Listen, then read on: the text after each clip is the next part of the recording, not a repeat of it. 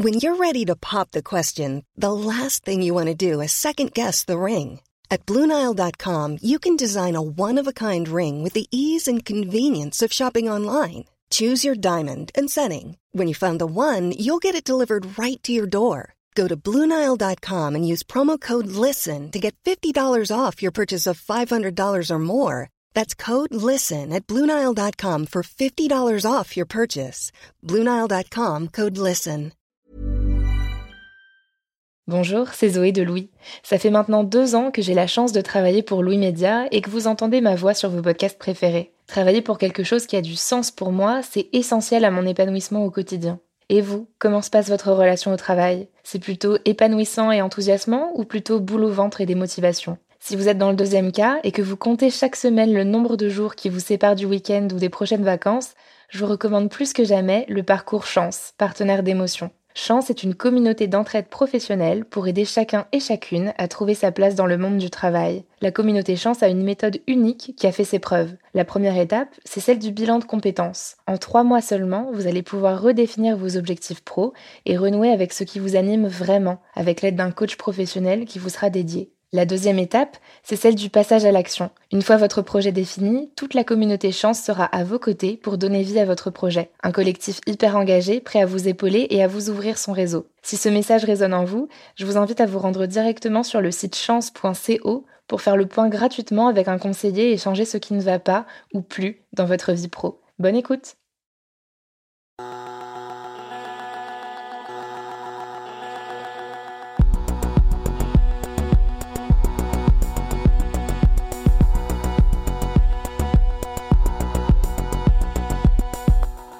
Ça fait plus de dix ans que je suis journaliste et avant de présenter ce podcast, j'étais correspondante en Israël et dans les territoires palestiniens pendant plusieurs années. À Jérusalem et en Cisjordanie, il y a régulièrement des manifestations très violentes. Des épisodes dangereux où il y a souvent des blessés, voire des morts, parmi les manifestants et parmi les journalistes. En Cisjordanie, l'armée israélienne tire de temps en temps à balles réelles. Mais le plus souvent, elle utilise des balles qui sont enrobées de caoutchouc. Alors elles ne sont pas censées être létales, mais dans les faits, elles peuvent aussi tuer, par exemple si on est touché à la tête. Le risque, c'est aussi de perdre un œil ou d'être défiguré. Quand j'étais au milieu de ça, je me disais, me disais pas grand-chose en fait, parce que c'est surtout des réflexes qui guidaient mon corps. Mais avant ou après, ça m'est arrivé de m'interroger sur pourquoi. Pourquoi se mettre dans une telle galère? Il y a l'adrénaline évidemment, il y en a qui sont accros, mais c'est surtout que si on n'est pas là pour dire que ça se passe, alors il n'y a personne pour dire que ça se passe. Ça peut paraître idiot parce qu'il y a des tas de journalistes et si c'est pas moi, ce sera un autre. Mais c'est difficile de se mettre volontairement dans des situations risquées si on n'a pas l'impression de servir quelque chose de plus grand que soi. En l'occurrence, pour moi, l'information. Je me mets en danger, d'accord, mais au moins, ça sert à quelque chose. Si je vous raconte ça, c'est qu'aujourd'hui, dans Travail en cours, on vous propose trois histoires. Trois histoires de gens qui travaillent hors de leur domicile, partant de Covid-19. Des gens qu'en ce moment, les politiques et les journaux ont baptisé les héros du quotidien. En fait, c'est d'abord des humains, confrontés à une mission qui les transcende et qui parfois les dépasse. Eux aussi, ils doutent, ils ont peur, ils hésitent. Il y a Marie Solène que vous allez entendre, elle est sage-femme et elle souffre de symptômes sérieux de ce virus qu'elle a probablement attrapé à l'hôpital. Il y aura aussi Mathieu, journaliste, et Fanny, caissière. Je m'appelle Marie Semelin. Bienvenue dans Travail en cours.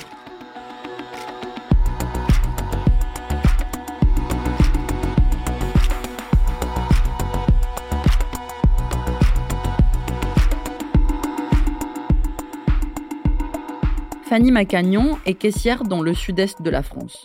Ces dernières semaines, avec le confinement à cause du coronavirus, on a sûrement plus entendu ces hôtes de caisse qu'en une décennie. D'habitude, leur parole est inaudible, alors si elle trouve enfin une place, tant mieux. Avec cette crise sanitaire, Fanny a changé de regard sur son métier. Maintenant, elle le considère comme vraiment utile et elle se rend compte qu'elle prend des risques tous les jours pour permettre aux autres de se nourrir elle a échangé avec Louise Emerlet. Quand je fais 6h, 13h euh, comme emploi du temps, que le magasin ouvre ses portes à 8h30, De 6h à 8h30, ça va. Je fais mon travail, je prépare mon rayon, je prépare euh, mon poste que j'ai à faire. Dès que les portes s'ouvrent, on commence à avoir l'angoisse, une, boule de stress qui monte parce que ben, on sait que quelque part on est en danger ou alors nous-mêmes on met des gens en danger, même même si maintenant on est protégé, ben, malgré tout on vit avec la peur de, de, tomber malade tout simplement, de tomber malade. Et ça, c'est euh, ben voilà, c'est pas agréable d'aller d'aller à son travail en fait avec une, une, angoisse permanente dès que les portes s'ouvrent en fait. Chose qu'on n'a pas entre euh, avant que les clients n'arrivent, mais là malheureusement après, euh, on a un sentiment de ouais, comme si on était, comme s'il y avait la peste en fait et que les gens s'évitent et c'est pesant en fait, c'est pas agréable et c'est stressant, c'est stressant. Disons que j'aimerais un peu plus de reconnaissance parfois de la part de la clientèle parce que justement on est là à remplir les rayons, à servir alors qu'on pourrait éventuellement être chez nous confinés comme les autres, même si voilà c'est pas une situation idéale, mais on pourrait euh, ne pas se, enfin se, se prémunir, enfin garder notre santé euh, correcte, alors que là on est là pour eux et que bah, certains ne se rendent pas compte en fait que bah, qu'on que quelque part on leur rend bien service en étant là et il y en a encore qui ne se rendent pas compte. On a des, des gants latex, on a le gel hydroalcoolique, on a un plexiglas qui protège la caisse, enfin qui sépare la caisse du, du client. Et euh, on a les lunettes de protection et des masques. Mais bon, c'est voilà, c'est il y a toujours un danger, il y a toujours un risque. On fait plus d'erreurs de caisse parce que l'écran tactile ne marche pas bien avec les gants, donc du coup, faut bien faire attention, mais en même temps, euh, faut faire attention quand euh, le client paye, euh, l'argent, enfin, ne serait-ce que les caisses monnaie. On a essayé de mettre en place un système. On voudrait que les gens payent plus en carte bleue parce que c'est eux qui manipulent leur carte et pas nous. Mais bon, ça c'est pareil. On peut pas empêcher malheureusement les paiements en espèces et toucher les espèces. Bon, bah, on peut pas se laver les mains à chaque transaction. Donc, on a des lingettes désinfectantes, mais bon, vous pouvez pas on essaye, mais voilà, c'est pas toujours facile de passer entre chaque client un coup de lingette sur l'appareil à carte bleue, un coup de lingette sur votre caisse, un coup voilà, on ne fait que ça, quoi. Donc, en fait, on vit constamment en se disant, enfin, bah voilà, autant là j'ai chopé parce que j'ai pas passé ma lingette à ce moment-là et que c'était telle telle personne ou tel paquet ou qui qui qui est contaminé. Mais voilà, donc après, ben voilà, vous priez, vous priez, c'est tout. Je me suis bien rendu compte qu'à partir de cette crise, mon travail est absolument nécessaire, voire, même, je dirais même indispensable. Pour moi, mon travail est extrêmement important et c'est vrai que cette euh, crise fait que je me rends compte encore plus que mon travail est important. Et quelque part, c'est valorisant ça. Là, je suis fière d'aller travailler parce que j'ai vraiment l'impression de me rendre utile et euh, je me, enfin, je me rends vraiment compte de ce que je peux apporter à la société et, et mon mon regard sur mon travail change. Je sais plus, je me sens plus valorisée moi-même, en fait. Même si les gens se rendent pas compte de ce que je fais ou pas tous, et eh ben moi je m'en rends compte. Et donc du coup, ça me rend fière de moi. Je suis fière de pouvoir dire, ben je vais travailler, je vais quelque part nourrir une partie de la population. Et si j'étais pas là, ben si moi et mes collègues n'étions pas là, bien sûr, je peux pas être toute seule, mais on est on est une, un maillon de la chaîne et, euh, et on est indispensable. Et quelque part, vu que c'était un métier au départ qui ne demande pas de, de qualification spéciale et qui n'est pas valorisé dans la société actuelle, et eh ben là, je me sens très valorisée au contraire. Presque une héroïne. J'exagère, mais pas loin. Presque. voilà.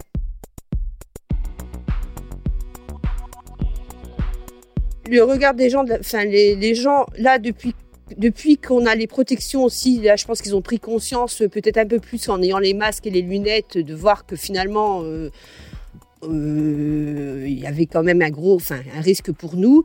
J'ai beaucoup plus de bon courage. Merci d'être là. Euh, maintenant, je, pense que comme tout, ça va pas durer dans le temps. À la fin de la crise, quelques mois plus tard, eh ben, tout sera oublié. Et ça va pas changer sur le fond. Par contre, moi, ça va me changer à jamais.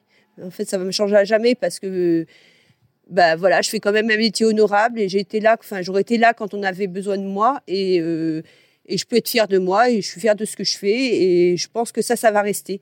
Euh, cette crise va me faire dire bah oui, ton métier est, indispensable en fait. Je pense qu'on est vraiment voilà, on n'est pas médecin, on n'est pas infirmière, on est mais on est on est quand même là et on a une part importante. Là, on a on a notre place dans la société, je trouve.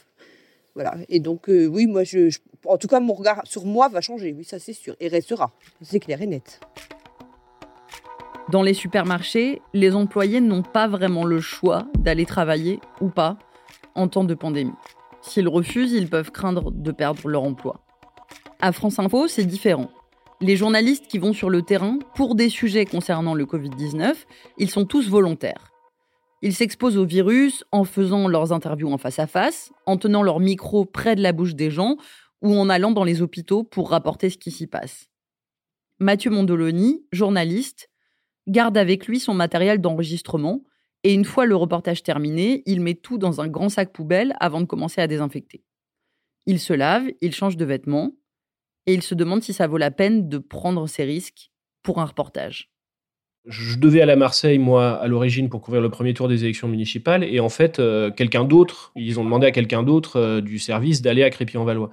Euh, et la personne n'a pas souhaité y aller. Voilà, c'est aussi simple que ça. Et moi, c'est quelque chose que je comprends parfaitement. Donc, c'est là où ils ont inversé, enfin inversé. Donc, ils sont venus me voir et ils m'ont dit bon bah, on va te débrancher de Marseille. Est-ce que toi, tu acceptes d'aller en Crépy-en-Valois Et moi, là, j'ai dit oui. Voilà. On m'a demandé si je pouvais aller euh, assurer le premier tour là-bas, puisqu'évidemment c'était un premier tour un peu particulier dans une ville où il n'y avait pas eu de campagne, puisque sur les huit candidats, il y en a trois qui étaient confinés, euh, il n'y a pas eu de réunion publique. Enfin, eux, ça faisait déjà 15 jours qu'ils étaient en stade 3. Quoi. Euh, donc je suis parti là-bas, là aussi avec les précautions d'usage, masque FFP2, des gants, du gel hydroalcoolique, une perche. Moi, quand on m'a demandé si j'étais volontaire, j'ai évidemment regardé ça. et après, j'ai réfléchi. Et la vraie question, en fait, ça n'a pas été est-ce que moi je peux l'attraper?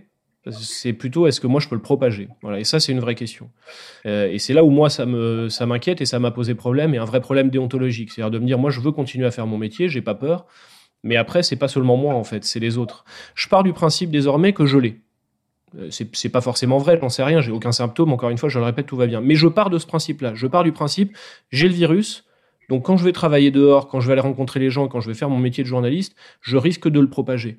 Je risque de le donner à quelqu'un. Et, alors là, moi, il y avait l'autre question, c'était est-ce que finalement les reportages valent le coup? C'est-à-dire est-ce qu'il faut sortir ou est-ce que, à l'heure du télétravail, je peux pas faire des directs sans parler aux gens? Euh, voire faire des directs de chez moi pour raconter des choses que je peux voir, faut faire des papiers ou enfin voilà. Euh, et alors là aussi, il y a eu débat, hein, par exemple, euh, enfin débat, c'était pas un débat, mais on s'est consulté entre reporters du service parce qu'il euh, y en a qui sont pas à l'aise et je comprends tout à fait.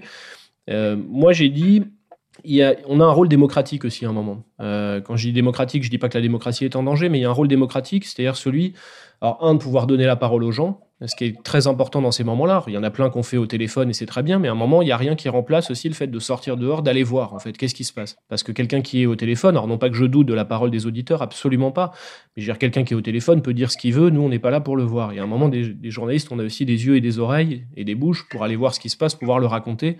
Moi, il y a quelques années, on était à Saint-Martin, quand il y avait eu l'ouragan.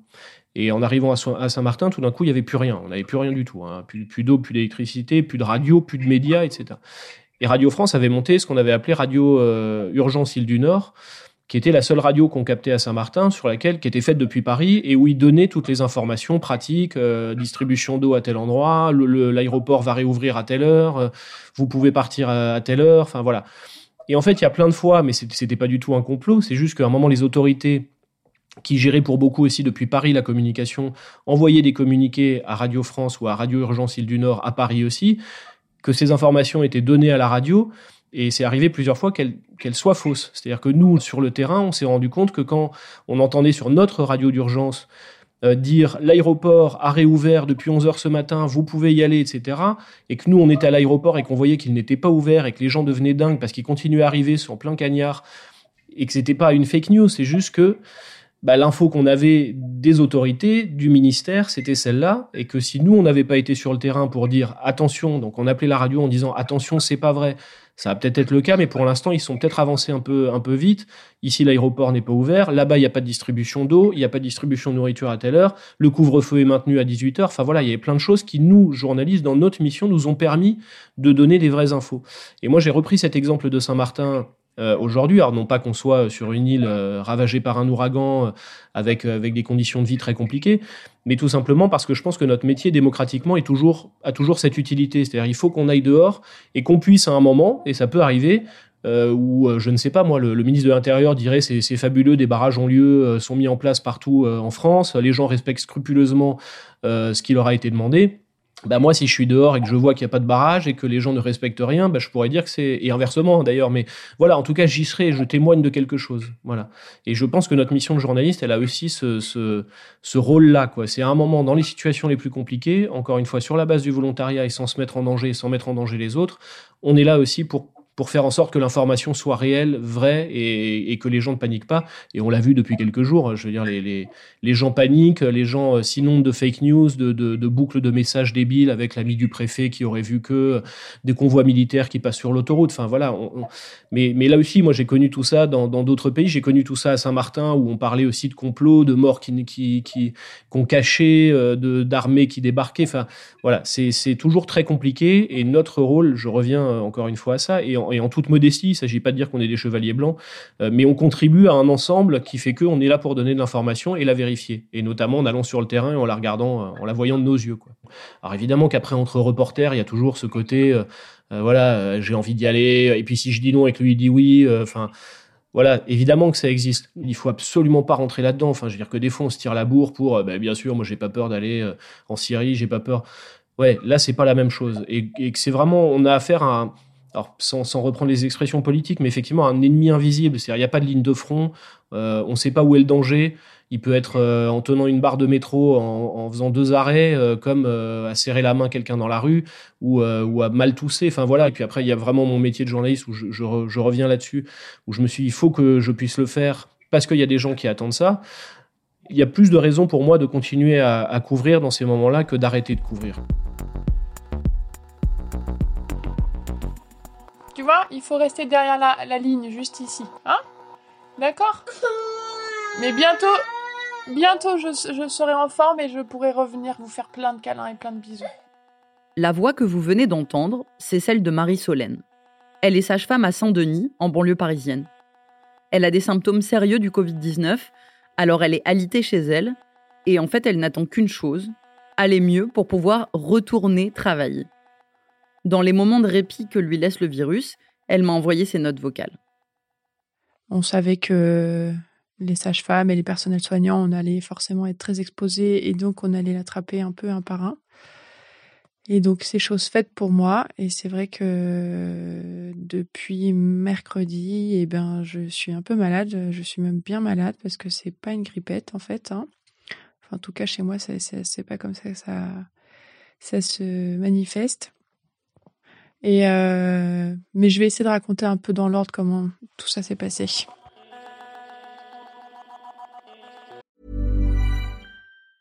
When you're ready to pop the question, the last thing you want to do is second guess the ring.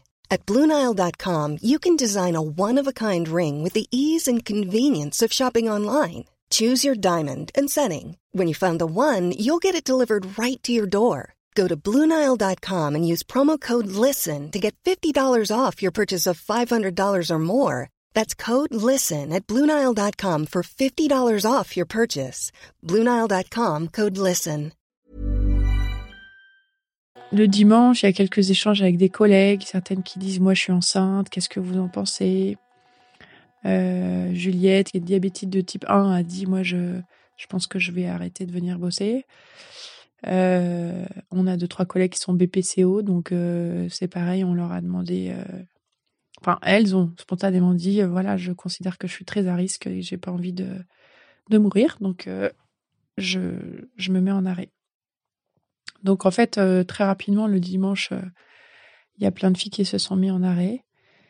Je commence à à sentir un petit peu qu'il va se passer quelque chose d'assez différent dans dans mon métier. Je vois tous mes copains qui partent à la campagne. Mais nous, il faut qu'on reste. Il faut qu'on reste à Paris parce que moi, il faut que je travaille et, euh, donc on peut pas partir. Voilà, j'hésite un moment à envoyer Guillaume, euh, mon conjoint et les enfants en disant bah allez-y, moi je reste, tant pis, je vais à la guerre pendant deux mois et puis vous vous partez. Mais voilà, c'est pas une solution pour Guillaume et puis je vais pas travailler tous les jours et puis euh, et puis voilà, on fait ça en famille. Et puis de toute façon, euh, il faut plus bouger en fait. Faut, faut pas aller à la campagne. C'est, une bêtise. Le confinement avait été déclaré à midi et là, il était 17 h quand je me suis dit je vais partir au boulot. Voilà. Et c'est comme ça que sur la route pour aller au travail, je me suis retrouvée dans ma voiture en me disant mais qu'est-ce qu'est-ce qui va se passer là? Qu'est-ce que je vais vivre Et on commençait à avoir des échos un peu glauques de ce qui se passait en en Alsace, en Italie. Je ne sais pas si les communautés de sages-femmes, de soignants, enfin bon, moi forcément, je suis très dans des groupes Facebook où il y a beaucoup d'échos, beaucoup de trucs. Je voyais que des histoires glauques sortir à droite à gauche, ça me c'est c'est une prise de conscience un peu tous les jours quoi. Tous les jours tu te dis oui euh, ah oui ça y est ça arrive c'est vrai. Et, et du coup euh, voilà quand je suis montée dans la voiture pour aller à ma garde, je me suis dit comment comment j'ai envie de faire ce moment?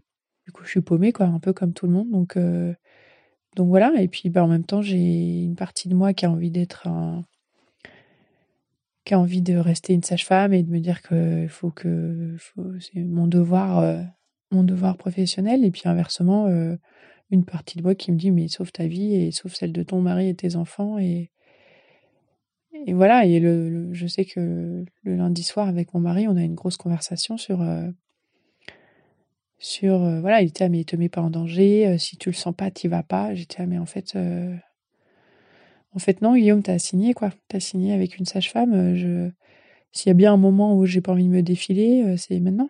Après, oui, j'ai pas envie de faire l'héroïne, mais, euh, mais euh, parce que j'ai envie de vous protéger. Mais euh, est-ce que j'ai vraiment le choix, en fait? Donc voilà. Donc je suis partie à cette garde avec beaucoup d'appréhension, avec avec une rage de, bien faire mon travail et puis une rage surtout de bien me protéger moi. donc bon, j'ai voilà, j'ai beaucoup réfléchi sur euh, est-ce que ça va se passer comme ça? Je savais pas trop. Donc, euh, en arrivant à ma garde, ce que je savais, c'est que toutes les femmes enceintes du troisième trimestre à l'hôpital doivent porter un masque. C'est vrai que que oui, c'est sûr que nous, on a eu quelques masques, on se les, on les cachait un peu, on se les refilait. J'avoue qu'on n'a pas eu une pénurie complète.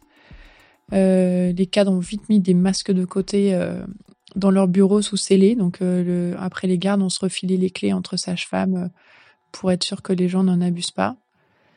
Et, et donc moi, j'ai pu depuis, ouais, on va dire dix jours, travailler avec un masque, mais bon, impossible de le changer tous les, toutes les trois heures. Plus de solution hydroalcoolique, ça, on, on était qu'au savon.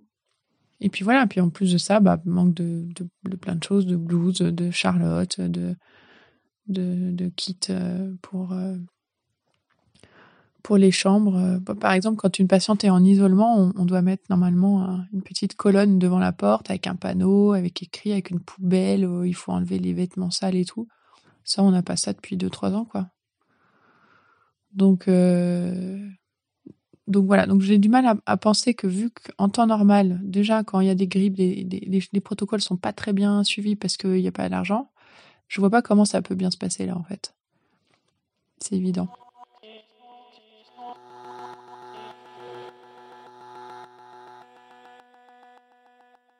Voilà, depuis euh, mercredi matin, du coup, j'ai des symptômes euh, assez euh, clairs du, du Covid. Franchement, c'est quatre jours horribles. Moi, je sais pas, j'ai peut-être tiré le mauvais numéro, mais en tout cas, le Covid, ça me fait pas juste une grippette. J'ai jamais été aussi oppressée, aussi angoissée de toute ma vie. Et bon, quand j'ai commencé à enregistrer cette histoire-là, euh, mercredi, jeudi, je pense que j'ai commencé à enregistrer. Et j'ai pas enregistré vendredi et samedi. Je me suis dit, putain, ça serait, ça serait horrible si je mourais là, de mon Covid. Les dernières choses que j'aurais laissées à, ma famille, c'est des enregistrements pour un podcast, quoi. C'est horrible ce que je dis, mais euh, j'ai quand même un petit moment eu un peu peur de mourir. Et cette, euh, cette euh, angoisse, elle est un peu là quand j'ai des espèces de crises un peu de thorax là qui me prennent, où je me dis putain, j'espère que je vais pas mourir quand même. Hein.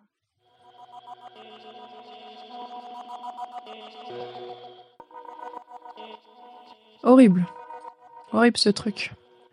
Et puis en même temps, eh ben, à côté, je continue à recevoir euh, des mails de mon boulot. Et euh, j'ai l'impression vraiment d'être une grosse naze, quoi. D'avoir. Euh, de pas assurer du tout, de, de devoir laisser les autres partir au front à cause de moi. Ça me. ça me frustre un peu. Et puis en même temps, je suis tellement dans le mal que en fait, je pourrais même pas les aider en fait. Les professionnels, on, est on est sur deux fronts. On est sur le front de de soigner les gens qui sont malades et puis ceux qui et puis ne pas se faire infecter comme la plupart des gens quoi. Et je reviens sur ce côté un peu sacrifice qui est que que les non soignants ont parfois un peu du mal à comprendre dans le sens où où je j'ai pas du tout l'impression d'être un héros en allant à mon travail en fait euh, moi j'ai choisi de faire ce travail là euh, parce que parce que c'est ça qui m'anime parce que je suis contente d'aller au boulot le matin parce que j'ai une reconnaissance directe. Et euh, et parce que voilà c'est quelque chose qui me passionne euh, on va peut-être devenir des héros entre guillemets parce que euh, on va être les seuls à continuer à bosser mais mais mais moi, j'ai pas du tout cette âme de, de, de, de, de militaire euh, qui part au front et qui a pas peur et tout. Si, franchement, j'ai peur. Mais c'est vrai que nous, on a l'impression de. Les, soignants, enfin, je dis nous quand je parle des, sages-femmes, mais d'être euh, complètement oubliés, quoi, d'être mis complètement euh, sur le, sur le côté parce qu'on n'est pas des réanimateurs, on n'est pas des infirmières qui vont intuber des patients et, voilà. Mais en fait, on est un peu derrière et oui, les femmes euh, enceintes euh, ne vont pas serrer les jambes pendant trois semaines, quatre semaines, même plus. Euh, elles vont aussi attraper le Covid et elles vont aussi compliquer leur Covid. Donc, et elles vont arriver massivement. Et puis à côté de ça, bah, il faut continuer à leur proposer un suivi de qualité pour, pour, minimiser les chances de, de complications. Quoi. Voilà. Donc, non, ouais, je suis hyper partagée. D'un côté, là, j'ai eu des moments très égoïstes où j'avais juste envie de penser à moi, mon mari et mes enfants. Et puis, euh, puis voilà. Et puis, je sais que quand je serai sur pied, eh ben, euh, je vais pas pouvoir rester chez moi à voir mes collègues qui galèrent, quoi. Et puis, euh, et puis, non, il y a quand même euh, une, une, partie de moi qui me dit que je suis pas là par hasard et que euh, une crise sanitaire comme ça, euh, j'ai pas envie de la passer euh, chez moi à regarder les choses par avec mon téléphone. Enfin, c'est aussi mon rôle, ce pourquoi j'ai été formée de de répondre à tout ça, quoi. Mais j'ai l'impression de ne pas avoir été assez préparée. Je suis prête, mais j'ai pas été assez préparée. Le problème de considérer quelqu'un comme un héros, c'est qu'un héros, c'est plus qu'un humain, c'est un surhumain. Il fait preuve d'un courage extraordinaire. Il est un modèle et il remplit une mission qui le dépasse. Alors il n'a pas vraiment le droit d'être faible. Il doit assurer. Il se sacrifie, il souffre en silence, il ne prend pas de pause, il ne veut pas être payé mieux, il ne réclame pas de reconnaissance, il peut travailler 60 heures par semaine et il ne craque pas.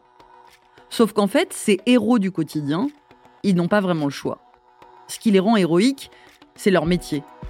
Donc il faut y aller. Parce que simplement, on a besoin du salaire qui va avec, ou alors on risque de se faire licencier. Les héros de ce moment, ils sont d'abord humains, ils sont vulnérables.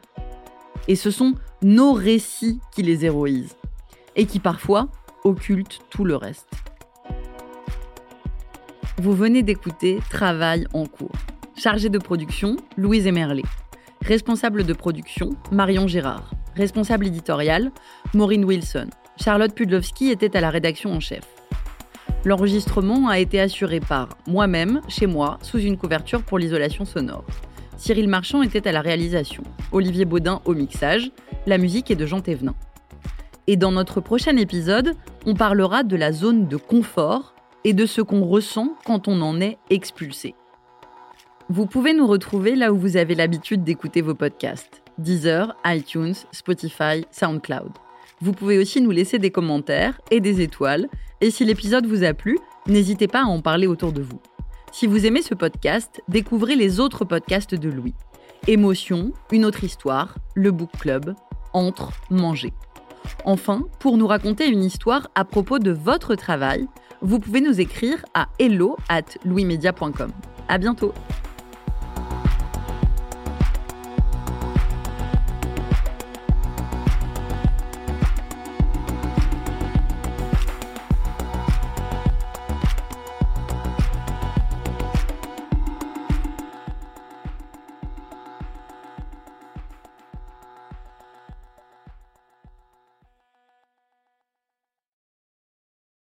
Bonjour, c'est Zoé de Louis. Dans Émotions au travail, on décrypte toutes les émotions qui vous traversent et vous bousculent parfois dans votre vie professionnelle. Aujourd'hui, j'aimerais vous parler d'un podcast super inspirant, Bienvenue dans l'ascenseur, animé par Anne-Cécile Sarfati.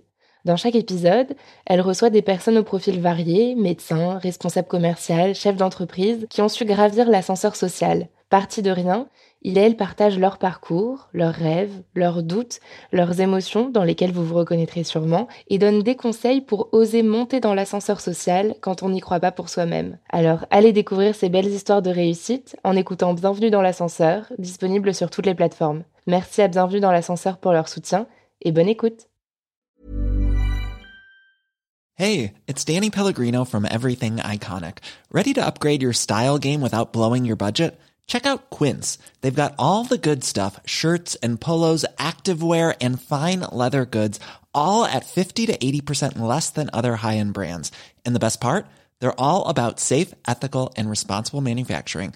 Get that luxury vibe without the luxury price tag. Hit up quince.com slash upgrade for free shipping and 365 day returns on your next order. That's quince.com slash upgrade.